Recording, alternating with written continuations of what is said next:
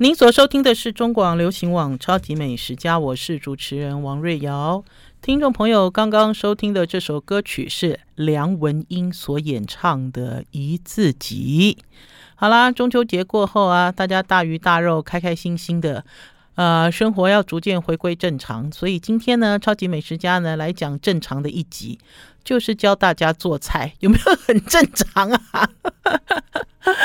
在几个月前，如果听众朋友有追上我的 YouTube，我的美食的自创频道，就会发现我上传了四支影片。这四支影片呢，是我在娘家，我回了娘家，跟我们家的外佣尤里学做印尼菜。嗯、老实讲，这不是我第一次跟印佣跟应用学，呃，学他的家乡菜哈。我记得在很多年前呢，有一个呃外佣叫 Tini，这个 Tini 呢，他一开始来到我们家的时候呢，呃，因为他一开始来到我家是照顾我爸爸，我爸爸没有很喜欢他哈。呃，因为因为大家知道嘛，呃，老人家其实对于一些事情有一些比较刻板的印象，他们就会认为说，哇，他长得这么矮，哈，到底能不能照顾我？还有这个语言通不通之类的等等。可是我对这个 Tini 的印象很深刻，因为这个 Tini 好机灵哦，呃，他呢，呃，会帮我爸爸按摩，哈，会爸爸带我爸爸去散步，哈，是一个很用心的一个外佣。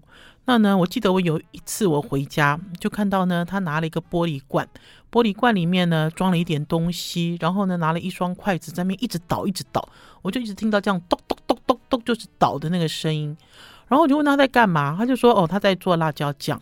好，我其实是在那个时候第一次，好第一次就是认真吃了印尼菜在我们家里啦，因为因为外佣在家里都是煮我们要吃的菜嘛，哈，我们不会跟他一起去吃印尼菜。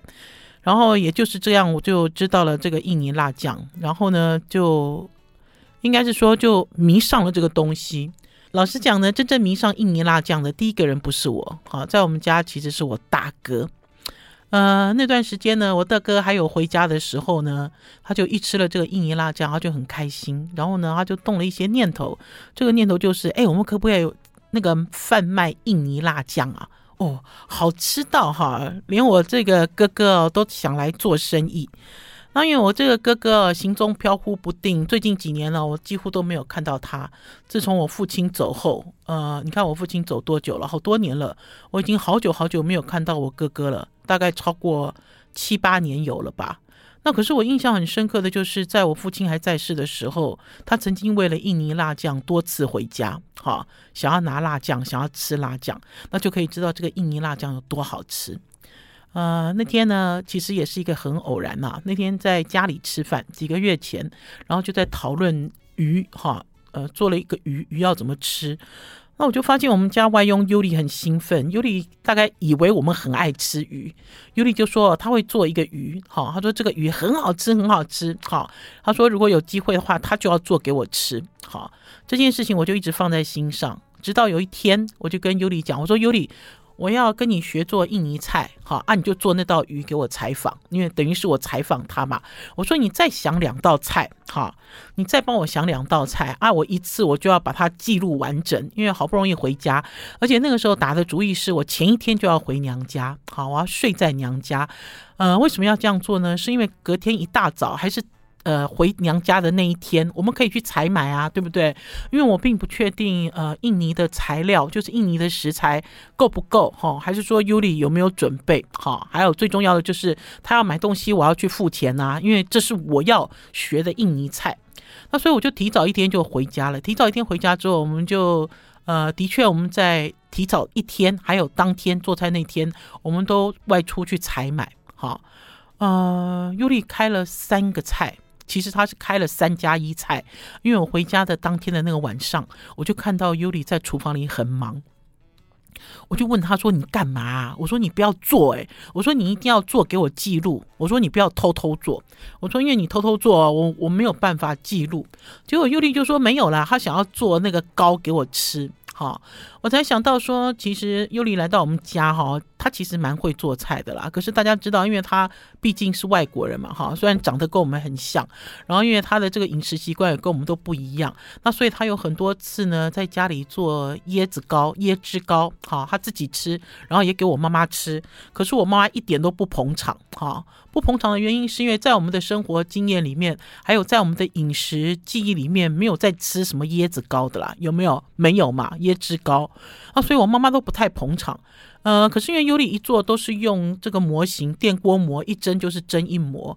那我记得有一次我回去的时候呢，她就很沮丧，她讲说阿嬷的牙不好。什么都吃不动，所以呢，他做了一些阿嬷牙齿咬得动的东西，可是阿嬷都不吃。好，就咬得动的东西，我妈妈不吃。其实并不是不吃啦，是因为那个口味不合嘛。好，那所以我记得我那一次我就很不好意思，我说：“那你切一半，我带走。”好，那因为老实讲呢，带走带回家，我也不一定会吃。好，可是关键是在于，我觉得优丽会觉得比较舒服哈，就是他做的东西有人捧场。可是我把他带回家之后，真的有人捧场哎，宝师傅吃的叽叽喳喳，吃的很有味道。他说：“哦，这个糕做的很好吃哎。”好了，我们要先休息一下，进一段广告，再回到节目现场。I like 您所收听的是中广流行网《超级美食家》，我是主持人王瑞瑶。听众朋友，如果有追上我们 YouTube 的频道上，还是我们《超级美食家》的脸书粉丝专业的直播，就会发现我改变了一个角度哦。因为呢，一直有人啊反映说，瑞瑶姐，你每次哦在做节目的时候脸都好大，好，然后呢表情都好清楚哦，所以呢，我调了一个角度。可是呢，最主要的原因并不是因为这样子啦，最主要的原因是因为我觉得用 YouTube 在直播、在录影的时候，它的光影会忽明忽暗，哈。那所以如果有人呢，呃，有固定看我们 YouTube 的影片的话，搞不好会觉得很不舒服，好，所以我换了一个角度，然后换了一个角度之后，大家会发现我好像变比较小，对不对？我的脸也变得比较柔软，是不是？没有那么狰狞，因为有的时候呢，会下意识在讲一些激动的地方会皱眉头。好，然后会很激动，搞不好有人都会觉得说，哦，你这个很不适合哎，把脸露出来。可是我觉得不会啊，哈，我觉得人本来就是高矮胖瘦，本来就是美丑黑白，这个是很正常的，其实是没有一定的标准哈，不要老是被这些大家所谓的这种标准哈受限了，限制在这里面。好了，我要回到我们家尤里。我们家这优里就很会做这个椰汁糕哈，然后呢，呃，我妈妈不捧场，结果宝师傅很捧场哦。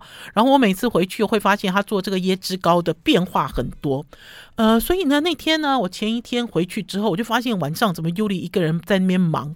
我说你要干什么啦？他就说我想要做椰汁糕，哈，想要三菜一个点心。好，就是想的很周到。我说，哦，那你等一下，你等一下。我说，我开启录影功能。好，我们就来开始。好，开始记录印尼外佣教我做家乡菜。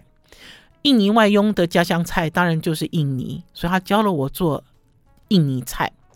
呃，老实讲了哈，因为呢，我对印尼不熟哈。以前呢，在台北有一家很有名的印尼餐厅，叫做明珠。哈，它的位置我记得，如果没记错的话，应该是在复兴北路上。然后呢，带我去明珠吃印尼菜的，就是胡天兰美食家胡天兰。那个时候呢，我在自由时报负责消费版，帮他开了一个专栏。然后呢，所以他是我们的专栏作家。那所以呢，胡姐呢会带我去吃，好，他就带我去明珠吃了印尼菜。那个也是我对于印尼菜目前为止唯一比较深刻的印象。呃，有一些料理哈，印尼的一些料，而且我要跟大家讲，因为我没有去过印尼啦，我没有去玩过哈。像我这阵子我 po 了我们家外佣教我做印尼菜的时候，呃，就有人就说哇，好想念巴厘岛哦。有人就有这样子，然后说：“哦，好想念巴东牛肉，哇，好想念这个，好想念那个。”可是对我来讲，因为我没有旅游经验，我对印尼没有旅游经验，所以我这个部分其实是很薄弱的。好，那所以当我在跟我们家外佣优里请教怎么样操作印尼菜的时候，老实要跟大家讲我心里的感想，我的感想就是很傻眼。傻眼的原因就是哦，我们一直都在强调台湾哦，好多这个菜哈是这种中破塞的手路菜，而且呢非常费工哈，很麻烦。可是当我看尤里在教我做菜的时候，我就想说，哦，为什么印尼菜都是熟路菜啊？哈，光是哈，他教我做这个椰汁糕，哈，双层，他还做双层哦，两层，然后一层呢是米浆，好，米浆要先去蒸，然后上面的那一层呢，呃，有有一层是白米浆，然后有一层是加了芋泥，哈，然后另外那一层呢，它就要放在火上，就像我们在做萝卜糕一样，你要把它。透过火，然后透过你的手不断的搅拌、搅拌、搅拌、搅拌、搅拌。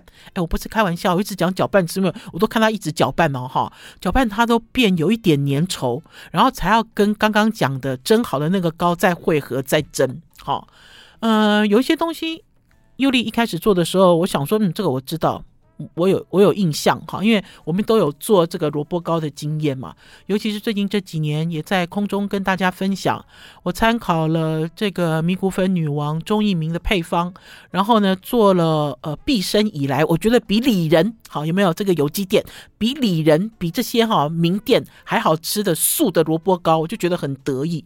那所以呢，当尤里在做的时候，我心想说，嗯，这招我知道嘛，我晓得好，可是你心里是这样想，可是当他在操作的时候，你会发现说啊不。是哎，他不是这样做哎，哈，因为他的火只有小小的一点，然后他也真的没有，他没有真的把这个米浆哈 k 到变成浆糊，哈，我们在做萝卜糕的时候，米浆要一直这样 kick，这是一个台语，就是你要一直这样咔咔咔咔咔咔，哈，锅底这样一直咔咔咔，把这个米浆做成一个浆糊的一个粘稠状，可是尤里并没有。好，那个火呢，其实一点点，它就很快熄火了。熄火之后呢，就透过一点点的温度，手都没有停哦，一直搅，一直搅，一直搅，一直搅，一直搅。好，搅到他自己觉得有一点浓稠感。好，我自己在旁边看是觉得好像都没有什么差。好，他觉得有浓稠感，而且他觉得滑顺了。好，这个米浆呢，才又倒进电锅跟另外一半汇合。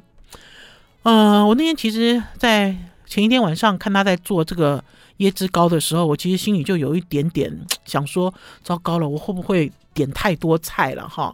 因为呢，他给我开的菜单一个是 gado gado gado gado，如果大家爱吃印尼料理的人就知道是一个很道地的印尼沙拉。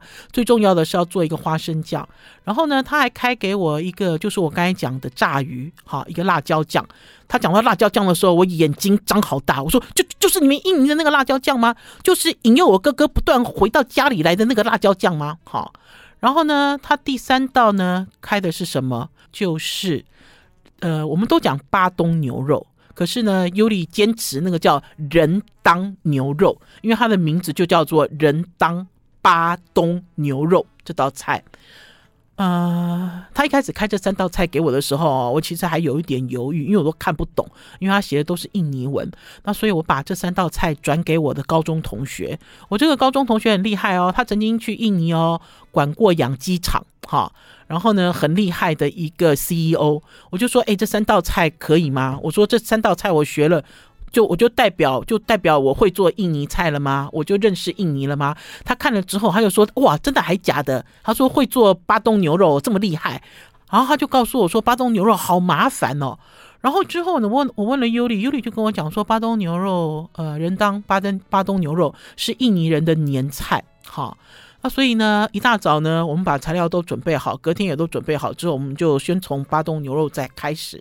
然后这个巴东牛肉呢，一做做了四个小时。听众朋友，我那个时候他告诉我说，这个呃人当牛肉要熬两个小时。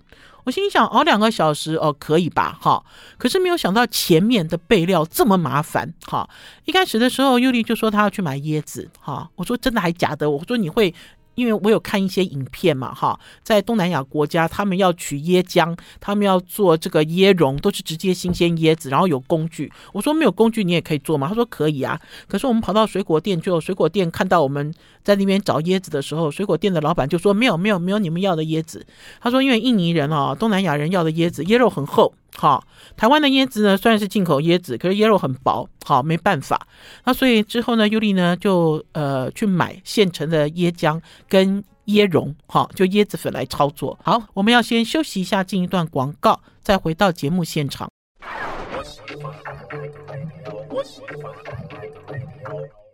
我是王瑞瑶，您所收听的是中广流行网《超级美食家》。不知道听众朋友有没有给你们家的外佣请教，要怎么样做家乡菜呢？我记得在很多年前呢，在我们《超级美食家》呢，也在我自己出的一本书，叫做《还想吃》的这本书里面有分享，跟我们家之前的外佣 Tini 讨教如何做印尼辣酱。印尼辣椒酱，然后呢，那个时候我就在讲说，大家有没有呃，在新冠这个期间都不能出国，有没有透过一些方式哈，然后有有机会增加更多异国饮食还是异国文化的机会？其实你们家的外佣就是一个很好的桥梁。那这次呢，跟我们家尤里呢讨教了三道菜，可是大家知道椰蓉哈，尤里怎么操作吗？他把椰蓉就用干锅一直炒，一直炒，一直炒，炒到这个深咖啡色。然后呢，就放进了呃，因为我们家有两个，一个是印尼的比较平的，像盘子一样的这个木臼，好，就是它可以倒可以磨。然后另外一种就是我爸爸用的，这用来捣大蒜的，比较长的，像制中药中药行，大家有没有看中药行在捣的那种？呃，人家讲说叫什么盐波，哈，大家讲盐波有两种，我就看我们家尤里呢，就先拿出盐波，然后就一直倒，一直倒倒这个椰蓉。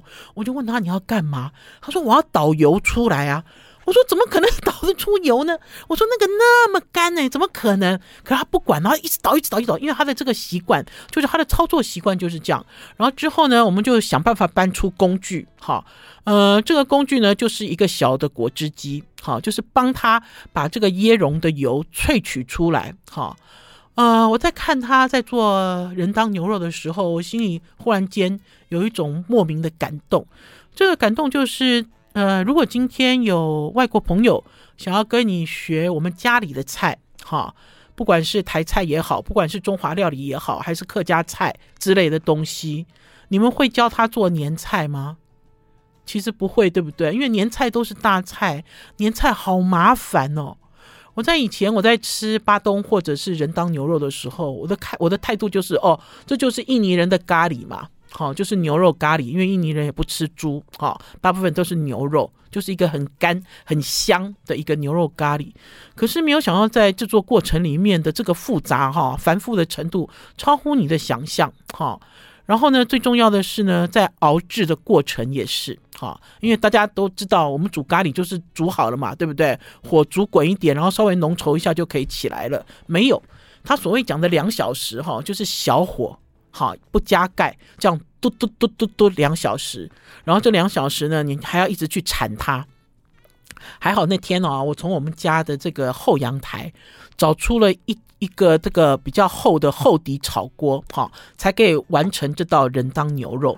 否则的话，它那个收汁哦，已经收到极为浓稠的程度哦，炸都臭黑搭了。照照的差黑超黑搭，然后要一直顾火，你知道不断的搅拌。然后我记得那个时候尤里就跟我讲，他说没关系，他说就算没有买到新鲜椰子也没关系。他说他会想办法把这个椰蓉哈煮到它全部都化开哈。他这样跟我讲的时候，其实我心里是有一个问号哈，我觉得不可能全部都化开哈。可是因为他想了一些办法，所以让这个椰蓉呃没有那么渣渣感哈。为什么要特别讲这个椰蓉啊？因为我从小哈就不喜欢甜点哈，上面有这种渣渣的椰蓉或者是椰丝。我以前小的时候最讨厌吃这种有渣渣感的甜点哈，其中最具代表性的就是有椰蓉的甜点，我最不喜欢。然后呢，当这个尤里带我去买人当牛肉的材料的时候，我看到有椰蓉，我其实内心哦好抗拒哦，我想说，哎呦，你要做这个哦。我会喜欢吗？好，我心里其实充满了抗拒。可是我想，这是尤里开出来的菜单，这是他想教我做印尼菜，让我透过印尼菜进一步认识印尼人的桥梁跟方法。然后呢，所以我就耐心的学习。结果第一道菜人当牛肉就做了四个小时。好，影片已经上传了，听众朋友可以直接用关键字在 Google 里面搜寻王瑞瑶。人当牛肉还是印尼？好，这个就是关键字，就连着打就好了。好，所有的一系列的影片，通通都会跑出来，你们就可以学习。好，呃，老实讲呢，我一开始呢并不预期呢，我们家尤里很会做菜，哈，因为呢，我每次回家呢，都听我妈妈跟我讲说，这个尤里哦都不会，都不照顾老人家，都对老人家不贴心，哈，然后呢，菜都不煮软一点，也不切细一点，啊，诸如此类，点点点，哈。可是我觉得老人家遇到了外佣，总是有一些生活哈卡卡不顺，那我在旁边观察，我觉得也还好，哈。呃，而且我觉得老人家要努力啦，哈，因为呢年纪大了，你自己一定要跟自己的命拼命，你要拼命吃，哈，要拼命的让自己变得更好，哈，这个是老人家的责任要大一点。我觉得外佣就是在身边，哈，辅助老人家生活，它的功能就是这样。我其实一开始并不预期我们家尤里很会做菜，结果没有想到我真的遇到一个女厨神，哈，呃，不知道家里。的家里如果有应用，不知道这应用是不是也那么会做家乡菜？因为接下来的两道也一样让我瞠目结舌。我们要先休息一下，进一段广告，再回到节目现场。I like 103, I like radio。我是王瑞瑶，您所收听的是中广流行网超级美食家。今天跟大家聊，呃，印尼外佣教我做家乡菜。好，所以大家如果想要学人当牛肉、巴东牛肉，就直接用王瑞瑶印尼外佣啊等等的关键字，还是人当牛肉去搜寻，其实蛮好玩的。我刚才有讲，我说我不预期哦，本来说不预期，我想他有可能做做家乡菜嘛，对不对？如果我今天去了外国做了台佣，有人说，哎。瑞啊，你也做几道台湾料理给我尝尝，搞不好我会教大家做炒饭，是不是？我会做我拿手的菜，可是我是厨神吗？我应该不是吧？所以我并不知道印尼人做菜这干乎，这个很繁复，它其实不是，它其实不是困难的菜，可是它是一个很繁复的菜，而且每一道菜都要用到手工，而且每一道菜都要用到我刚才讲的那个印尼的木木臼，好木臼。呃，老实讲，我上次在跟 Tini 学做菜的时候呢，我看到他用玻璃罐，然后用筷子在捣的时候，我就有跑去帮他买木臼，我自己也帮自己买了一个石臼啊，因为我真的太喜欢太喜欢这个印尼辣酱。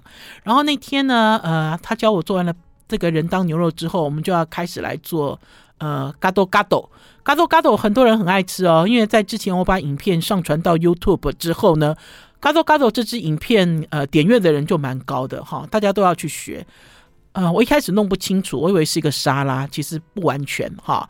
买了苋菜，买了菜豆，还有买了豆芽菜，还买了高丽菜。高丽菜不用烫，其他都要烫。而且在烫苋菜的时候加一点酒，哈，颜色就会被定住。哈，你看像这样子的细节，外佣都讲得一清二楚。然后在煮菜豆的时候要记得加盖，菜豆才会被焖软。哈。然后豆芽菜也是杀青一下，好，然后之后呢，呃，就要准备做花生酱。那天去菜市场的时候，尤里说：“嘎豆嘎豆要做一个花生酱。”他说他要买生的头刀。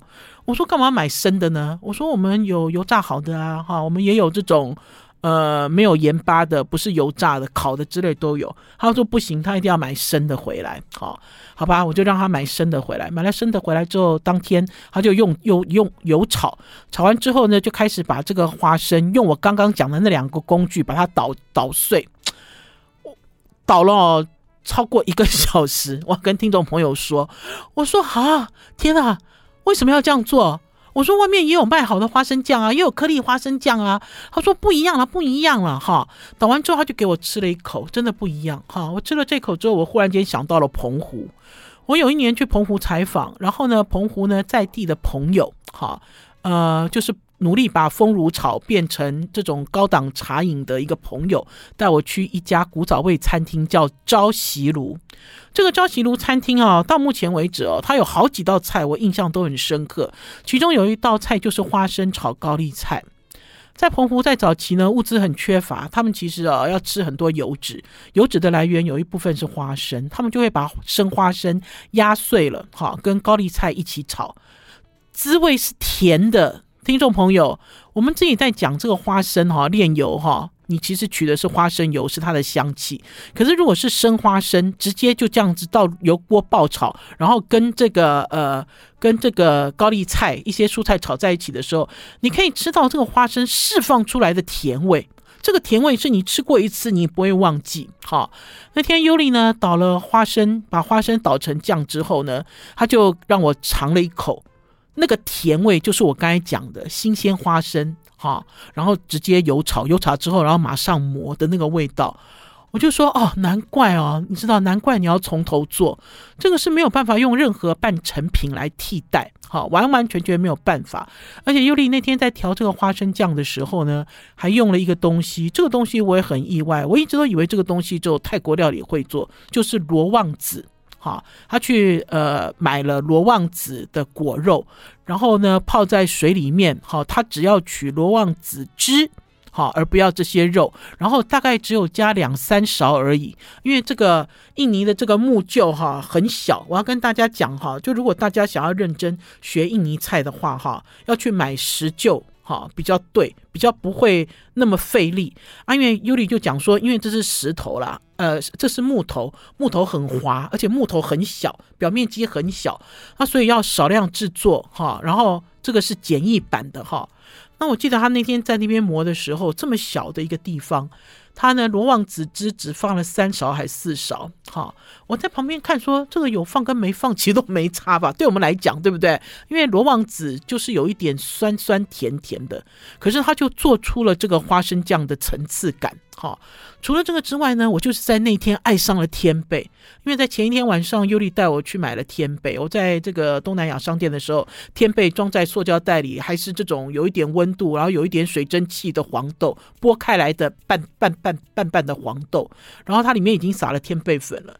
就隔天一觉睡起来，尤里就拿着这个白色的天贝跑到跑到房间里来找我，就说：“哎，你看变白了，你看已经长好了，天贝已经弄好了。”我那时候说啊，才一个晚上，这个天贝身上就长满了白毛，好，就让我想到了安徽的毛豆腐，呃，所以嘎豆嘎豆还有两个呃主角，一个就是天贝，一个是豆腐，这两个都要炸，而且在炸之前呢，尤里呢拿出了这个像类似康宝的这个牛肉牛肉精，好，就牛肉粉拿出来，好。而且我要跟大家讲啊，去印尼商店真好，去东南亚商店，什么东西都是小罐，好小，小包小罐，包括虾酱，包括我刚才讲的香料，还包括现在要跟大家说的哈，就是这些东西都是很小很小一点点好。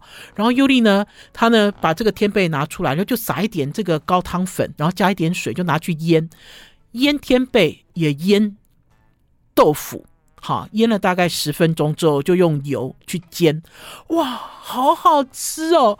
我自己呢又偷偷摸摸的买了两三包天贝回家，然后用了台湾鱼露，用了白酱油去腌，都没有这个康宝的高汤粉好用。我这个时候才知道说啊，你们印尼人也吃味精哦，就哎不是味精，鸡粉。原来你们印尼人也吃鸡粉呢，因为那就是鸡粉嘛，对不对？还有牛粉嘛之类的东东西，哎，真好用哎，真聪明哈。然后呢，最重要的，在这个 gado gado 呢，尤里呢还带我去印尼商店买了两种饼，一种是大蒜饼，一种是树脂饼。或许有人一开始看到这两个饼就说：“哦，这是虾饼嘛。”我们总是看到油炸会膨起来的就叫虾饼。可是你仔细研究没有，它的这个材料有很多，这两种都没有虾。我甚至于那天自己还买了一包天贝饼回去吃，好开心哦。好了，休息一下，再回到我们节目现场，继续教大家做印尼菜。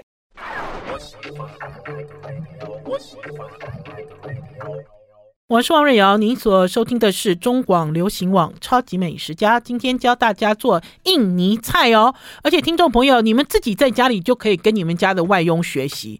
你们可以学习印尼菜，也可以学习菲律宾菜，也可以学习越南菜，也可以学习泰国菜，对不对？都可以学习。呃，换一个角度啦，我觉得有一种设身处地的想法了哈。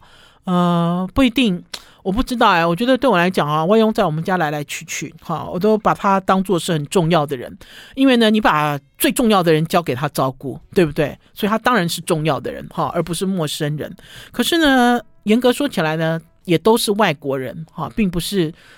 呃，有一些语言哈，种族，然后呢，甚至有一些文化哈，有一些差异，所以要想办法哈，安慰他，要想办法接近他哈。为什么要讲安慰他呢？我刚才有讲到，如果有一天我也给人家到呃离乡背景去到了国外工作，呃，想一下哈，因为疫情的关系，哈，因为工作的关系，好久好久没有回家乡了，是不是？大家要多一点关怀，多一点安慰。呃，然后还有啦，我自己在跟这个我们家的外佣接触的时候，我经常在想一些事情，就像我会觉得我自己长得也不漂亮，然后也不会讲话，脸又很臭，能力也普通，可是呢，呃，就是因为一路。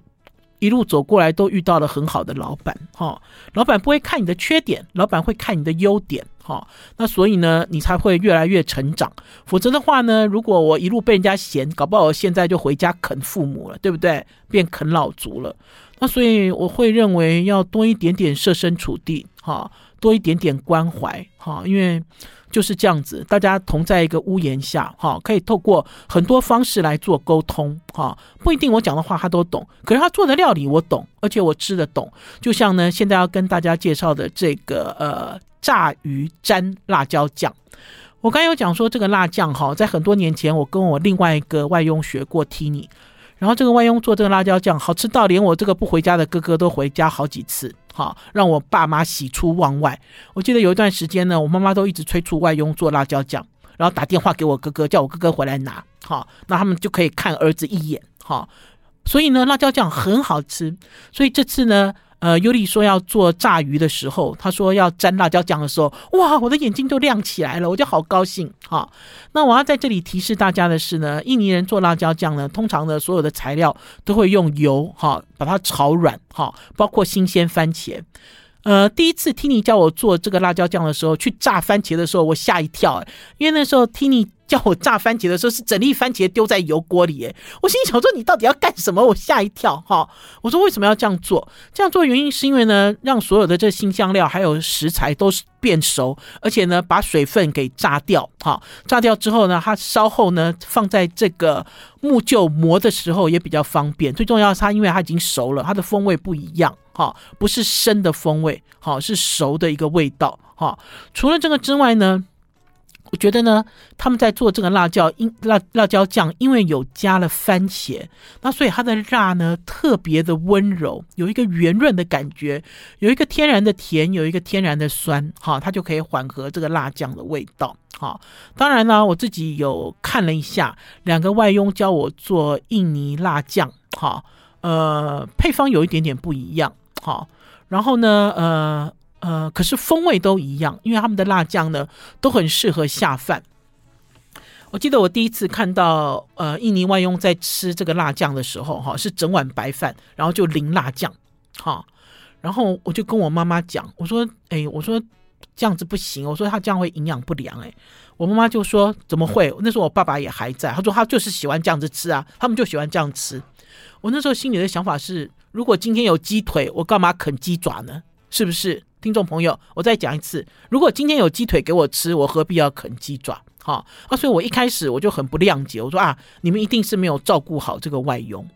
然后等到之后我吃了他的辣酱之后，我回家吃饭，我都叫我们家 Tini，哎，把那个辣椒酱拿出来，我管你的，我管你，我管你怎么做，我就是要吃。你这么辛苦做，我也要吃，好，因为实在太好吃了。我觉得这个做辣椒酱的逻辑哈，跟我们现在传统的。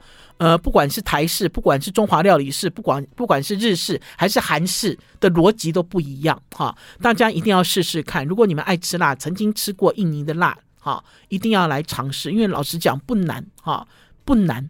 而且刚刚有讲，他即使呢都用手磨，我们家尤里都用手磨，什么东西都用手磨，我都还捏他的上背，我很害怕说，哎，你隔天会不会拿扫把手会抖啊？哈，因为因为。都不断的出劲，使劲的在磨东西，好，那可是呢，老实讲，有工具可以帮忙，好，我讲的这个小型的果汁机也好，好，还是我们家有那种，大家有没有看电视购物？就是你不断旋转，它会就会切碎，他就会切碎食材的一些小工具，呃，之后呢，我们也请这个小工具来帮忙，哈，给这个外佣节省了一些，节省了一些时间，哈，然后我要讲这个炸鱼了。那天尤丽就讲说炸鱼他要去买无锅鱼，我说你可以买好一点的鱼，好，他说没有啊，无锅鱼就可以了，而且无锅鱼很好吃。我大概有二十年、十五年吧，没有吃过无锅鱼了哈，就这个鱼已经不是我的餐桌选项了，出去我也不会点无锅鱼。结果那天呃，无锅鱼油炸了之后，他用比较多的油去煎呢、油炸了之后，宝师傅更是不吃五锅鱼，哈，因为我们是外省家庭，外省家庭老实讲，五锅鱼从来就不是选项，就像外省家庭从来都没有吃什么虱目鱼的习惯，在我从小的时候从来都没有，长大了之后当然就有了，哈，另当别论。就像我们家现在冰箱永远都有虱目鱼肚，因为很方便嘛。然后尤利呢，呃，炸完了这个鱼之后，然后再拿出这个辣椒酱，哎，这个鱼哈，等于是瞬间秒杀，太好吃了。因为呢，他在处理这个鱼哈，有他们自己的方法。呃，我刚有讲说哈，我跟我们家尤利学了三道菜之后，三加一道菜之后，我还想跟他学，因为我觉得他好像一个女厨神哦。我不相信印尼人都那么会做菜，好，为什么呢？因为呢，他那天呢把吴锅鱼拿回来之后，第一时间就把柠檬哈挤在上面，内外涂抹，然后再拿去冰箱冷藏。好，在我还没有还没有准备好的时候，他就已经做完这个动作了。我说：“我说尤利你在干嘛？”他说：“我在帮鱼去腥啊。”好，他第一动作就这样做了。然后等到我们要料理这个鱼的时候，他又拿出了香料，然后又拿出了几片姜，又放上了这个印尼的木臼，有没有？就是我刚才讲的，做三道菜都要用到的这个非常重要的这个工具。好，你可以讲说它是有一个木头的杵。跟一个木头的钵，好像一个托钵一样，让你去磨的一个这样子的工具，他又把那个工具拿出来了，然后就把那个姜片跟香料又加盐，又在上面磨，磨完了之后把这个东西哈，你知道加了一点水，就涂抹在鱼的身上。我说啊，原来你们有腌鱼酱哦，就是你们自己自制的腌鱼酱。那这也让我想到哈，我们家呢，因为是山东家庭，从小到大就吃大蒜。大蒜用什么样的状况才能够完全出味最辛辣？其实就是透过捣，哈，切碎、切粒、拍，哈，都没有用捣的方式，味道最浓烈。所以换句话讲，印尼人很清楚知道什么样的食材透过什么样的方式，可以充分的表现出它的最强烈的味道，真的是让我大开眼界。听众朋友可以上网去搜寻这几支影片，然后呢，也可以跟着你们家的。外佣一起来学异国料理。好了，超级美食家今天的这集到此告一段落，明天中午空中再见，拜拜。